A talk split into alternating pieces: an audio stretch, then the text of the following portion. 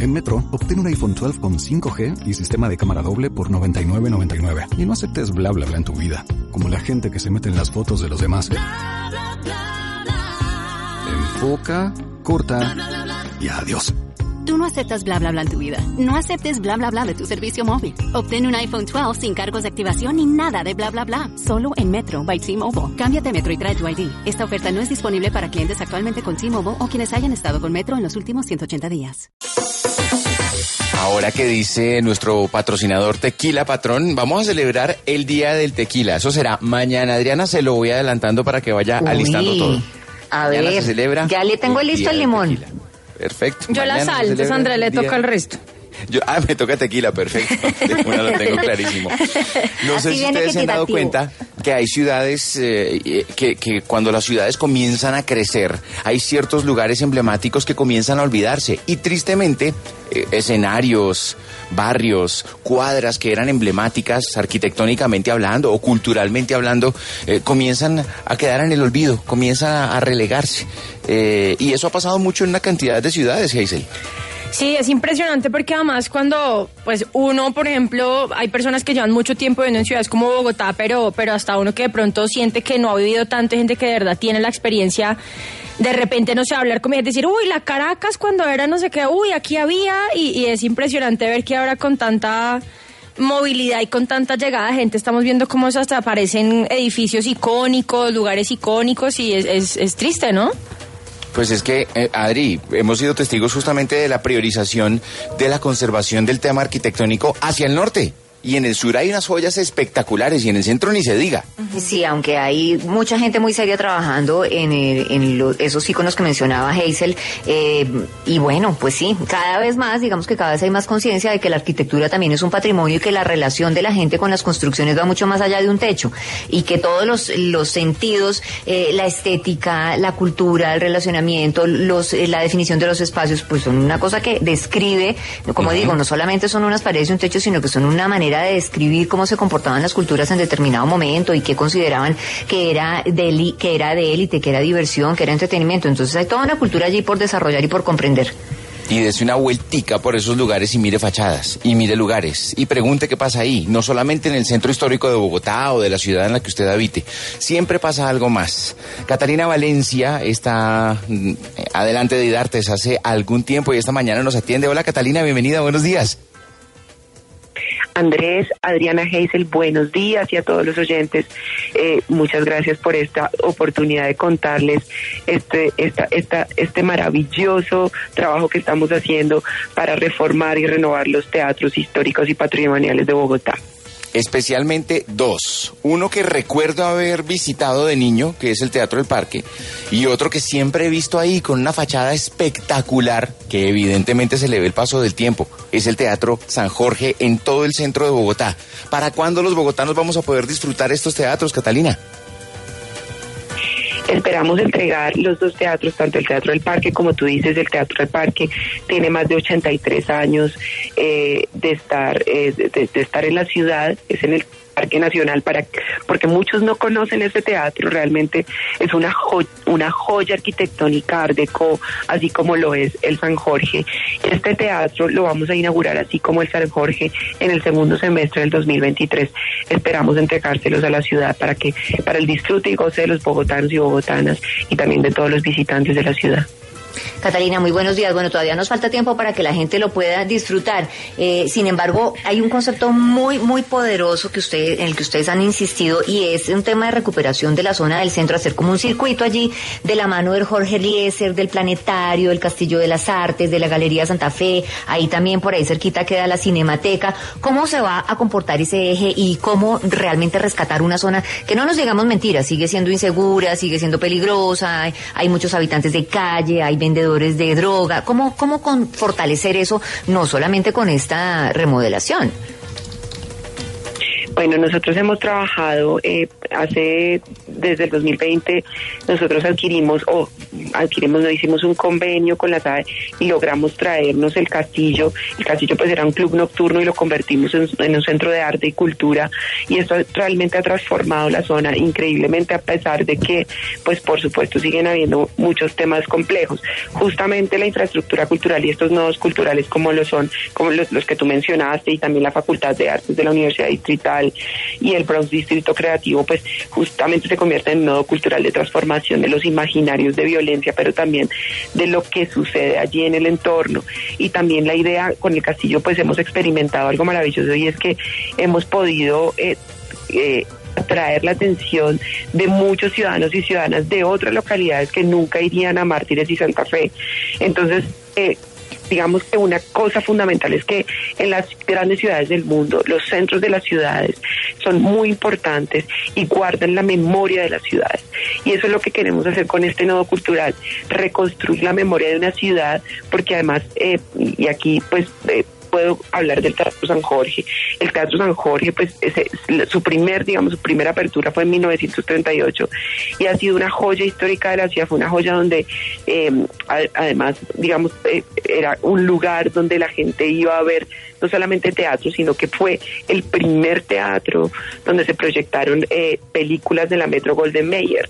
O sea, era un teatro de, realmente donde sí, o sea, es un, por eso lo estamos recuperando porque realmente es una joya de la ciudad y en la estación de, o sea, la estación de trenes también es un proyecto en el que estamos trabajando con la alcaldía mayor y eh, en vías para recuperar esa estación y volver a una estación de, de, de artes, pero también como un distrito un lugar donde pueda haber creación y pueda convertirse también en un pulmón. Uno de los temas fundamentales también de la localidad de Mártires es que no tiene menos de un árbol por persona. Entonces, esa estación se convierte también en un lugar para, para que los, pues, toda la gente pueda respirar, pueda hacer un pulmón y vamos a combinar todo este circuito. O sea, realmente es la recuperación de Mártires y Santa Fe y creo que eso va a ser muy importante para la ciudad. Directora, esto del entorno es muy importante. Usted menciona que, por ejemplo, ahí no hay ni un árbol por persona, que van a empezar a, rescatar este tipo de, de, joyas arquitectónicas. Yo recuerdo que yo pasaba en un colectivo por la décima y siempre en la esquinita la, la parte de arriba del Teatro San Jorge y es divina pero honestamente, si se hace esta restauración y la idea es que los bogotanos de diferentes localidades lleguen, el, alrededor del teatro no es tan chévere. Hablando en términos de seguridad, hablando en términos de las casas que están aledañas, que que están hasta abandonadas, o sea, cómo va a ser también esa reincorporación para que uno como bogotano se sienta seguro al querer ir a visitar, por ejemplo, el San Jorge. Mira, yo creo que primero, digamos, las infraestructuras no tienen apropiación si no se trabaja con las comunidades. Las comunidades aledañas, digamos, de, o sea, todos los vecinos de la localidad, hay que empezar a trabajar. Hay mucho comercio, digamos, alrededor del San Jorge, y ahí, digamos, y está, lo que tenemos del potencial es que está muy cerca la Academia Superior de Artes de Bogotá, que es la universidad de la Universidad Distrital, la, la Universidad de las Artes. Entonces, naturalmente, nosotros queremos hacer todo un trabajo de apropiación. Eso, digamos, en el entorno de la comunidad. ¿Qué es lo que, qué, es lo que después de trabajar en eso, qué es lo que queremos? Justamente las infraestructuras culturales y cuando se les da vida y cuando tienes una programación y cuando empiezas a generar una circulación, empieza también el entorno a cambiar y a conversar con ese lugar.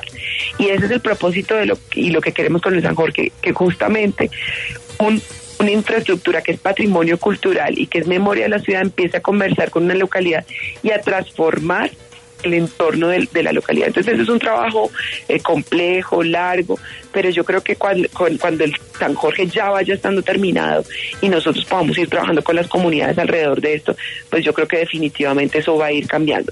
Seguramente no es un cambio de un día para otro, pero creo que es un cambio que ya con la infraestructura, con la gente, además seguramente mucha gente hay, hay yo creo que el, la única, lo único que uno tiene es la, la, única arma de seducción que uno tiene es la curiosidad. Y seguramente esto va a generar mucha curiosidad en los ciudadanos y ciudadanas y en la gente de Bogotá y en la gente que viene de otros lugares. Este es un teatro que además hay un, teatro muy parecido en, en, Santa Marta, que es el Teatro Santa Marta, y eso también ha pasado con ese teatro. Entonces, son Sí, sí, sí, sí, son teatros, digamos que cuando uno dice qué bueno que se recuperen en, en el país, estas joyas son realmente como eh, volver a invitar a la gente a, a que vuelva a visitar los teatros, a que sienta que esos son centros culturales más que lugares para ir, ir a ver obras de teatro. Quiero resaltar algo muy importante sobre el San Jorge y es que el San Jorge, los diseños del Teatro San Jorge tienen algo especial y es que no solamente tienen una mecánica teatral y una arquitectura a la italiana como la conocemos que es nos sentamos en la silla y vemos pues el escenario. Esta tecnología que estamos creando para este teatro tiene en la mitad un escenario que se abre y la silletería se abre alrededor, porque lo que queremos es justamente este teatro ah, tiene una vocación comunitaria. Entonces lo que queremos también es allí conectar el hip hop y, y las músicas urbanas y poder tener allí también este tipo de presentaciones que realmente también tienen una identidad en la zona. Para 2023 tendremos este par de teatros y otros planes que seguramente Idartes tendrá para nosotros, para el disfrute de quienes habitamos la ciudad y para quienes la visiten. Será 2023. Catalina Valencia es la directora de Idartes. Gracias, Catalina, por contarnos. Andrés, muchas gracias y sabes, quiero aprovechar, aprovechar para hacer una cuña y es que tú has sido un amigo fundamental de Rock al Parque y pues este año lo tendremos dos fines de semana, entonces aprovechar para invitar a todos los ciudadanos y ciudadanas que a, a, inauguraremos la Navidad con Rock al Parque dos fines de semana por primera vez para que disfruten todos los bogotanos, bogotanas y todos los ciudadanos. No nos antoje desde todo. Ah, desde queremos ahora, a Andrés Catalina. en la tarima. Espere. no nos antoje todavía. Por allá, despuésito hablamos del tema y le dedicamos harto tiempo. Catalina, muchas gracias. Gracias Andrés, un abrazo inmenso, Adriana Heisel, por la oportunidad y esperamos en el 2023 que, que, que nos ayuden a apropiar este teatro y que la gente visite el Teatro San Jorge el Teatro del Parque para los niños y niñas de Bogotá. En segundos, los premios Juventud y su resumen con Hazel.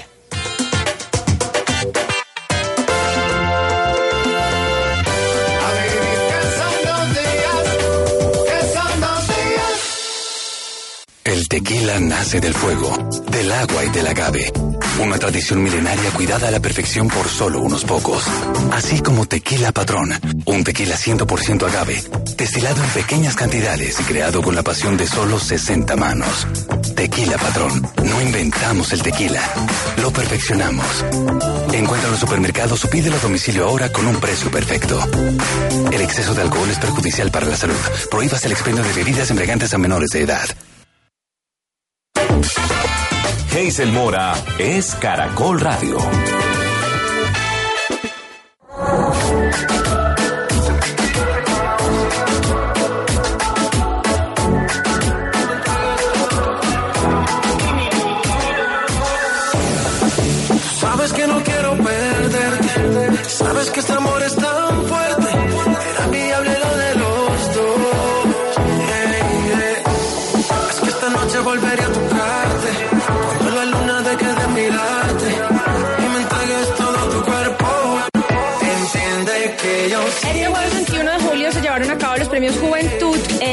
Sport. Rico, donde pues se reconoce lo mejor a la música latinoamericana. Vimos a Dana Paola, la mexicana, como los conductores, a Prince Royce, más de 30 artistas invitados.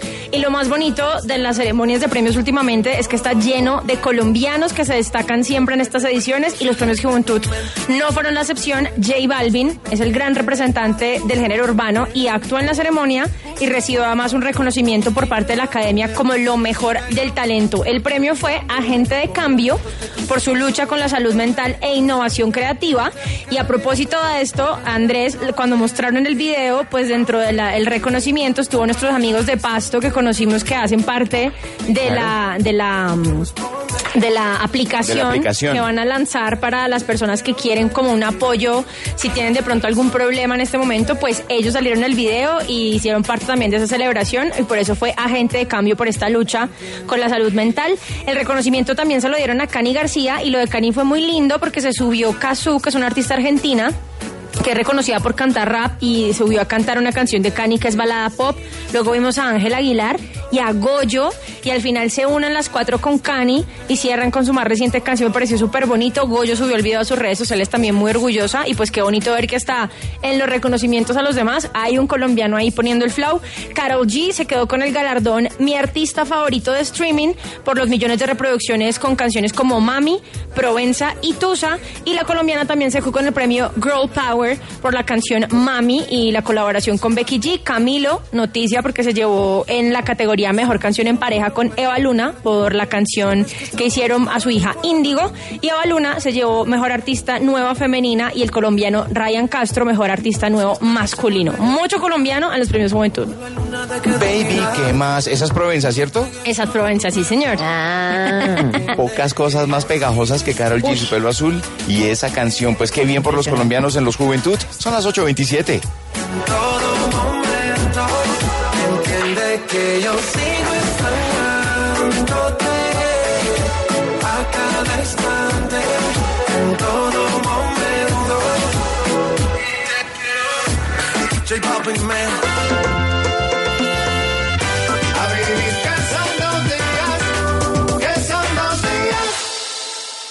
Hello, it is Ryan, and I was on a flight the other day playing one of my favorite social spin slot games on ChumbaCasino.com. I looked over the person sitting next to me, and you know what they were doing? They were also playing Chumba Casino. Coincidence? I think not. Everybody's loving having fun with it. Chumba Casino is home to hundreds of casino-style games that you can play for free anytime, anywhere, even at 30,000 feet. So sign up now at ChumbaCasino.com to claim your free welcome bonus. That's ChumbaCasino.com and live the Chumba life. No purchase necessary. Group. Void were prohibited by law. See terms and conditions. 18 plus.